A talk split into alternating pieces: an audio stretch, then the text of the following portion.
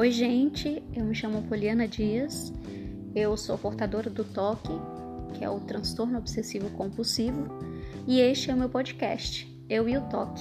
Sejam bem-vindos.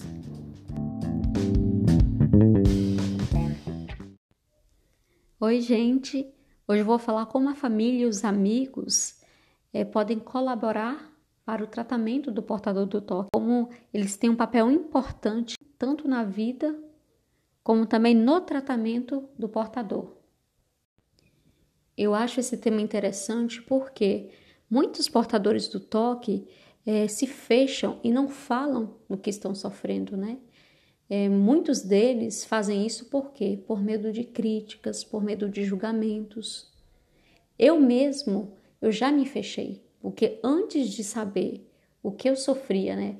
Que o que eu sentia, aqueles sentimentos, aquelas obsessões eram do toque, eu sofria calada porque nem eu mesma me entendia. Então eu ficava pensando, é, se eu não me entendo, como é que o outro também vai me entender? Como é que a minha família vai me entender? E isso foi ruim para mim.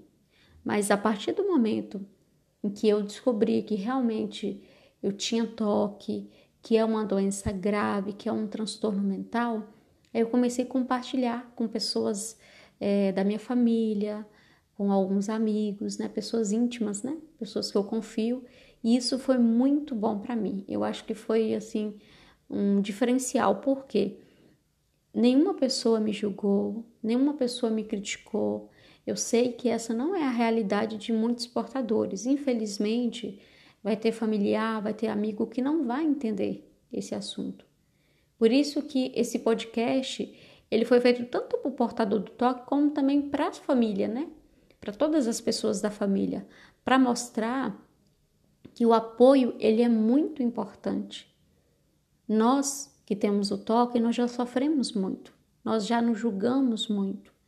Então é necessário a gente ter uma, uma rede de apoio, pessoas para estar com a gente, para nos ajudar.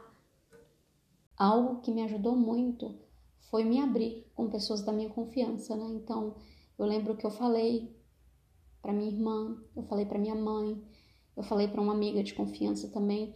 Então, só o fato de eu falar, olha, eu tenho um toque religioso, eu tenho um toque agressivo, eu tenho um toque sexual, são pensamentos intrusivos, são pensamentos que eu não tenho controle, que vêm na minha mente e eu não consigo é, controlá-los, né? Porque antes eu achava que, antes do, do, tratamento, né? Eu achava que realmente eu não conseguia controlar. Hoje eu vejo, né? Que tem controle, graças a Deus.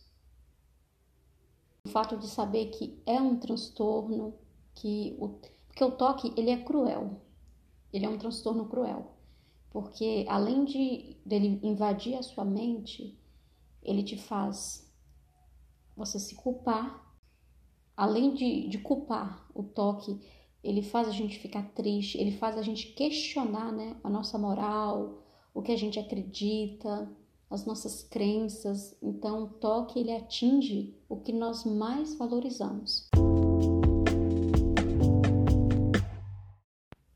Agora, direcionando para o familiar e para aquele amigo do portador, eu acho muito importante é a família, os amigos apoiarem esse portador, mas apoiar da maneira correta.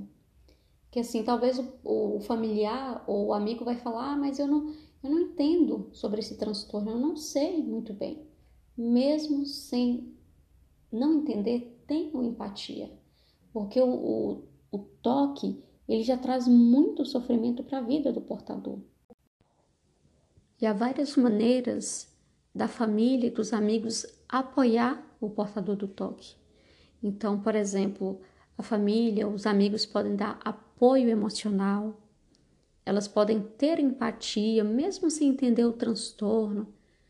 Usar também a comunicação de apoio, falar que, olha, eu tô aqui, olha, se você precisar, eu tô aqui para te ajudar, eu tô aqui para te escutar.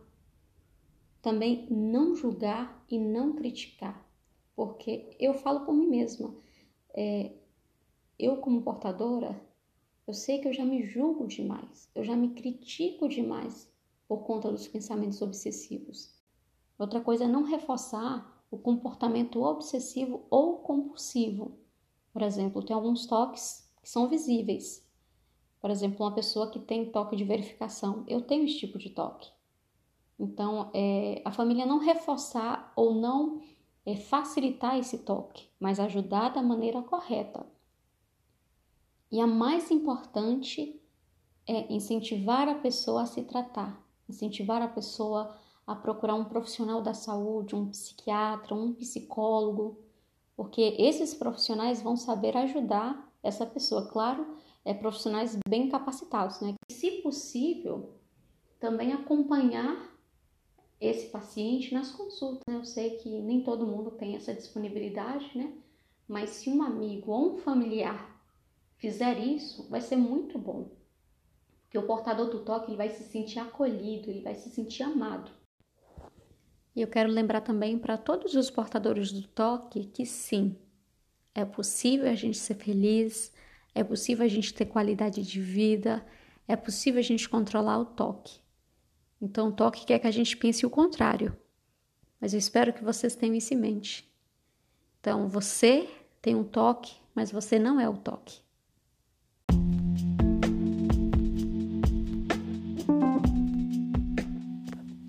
Nesse podcast, eu falei como a família né, e os amigos podem apoiar o portador do toque. E eu tenho certeza que a empatia, o apoio, pode ser maior que o estigma e o preconceito. Então, é, eu espero que vocês tenham gostado. Eu fiz esse podcast com todo carinho. Se você gostou dele, se inscreva aqui para acompanhar os novos podcasts que virão, né? E não se esqueça também de me seguir nas redes sociais, lá no arroba eu e o toque, e também de compartilhar esse podcast para sua família, né?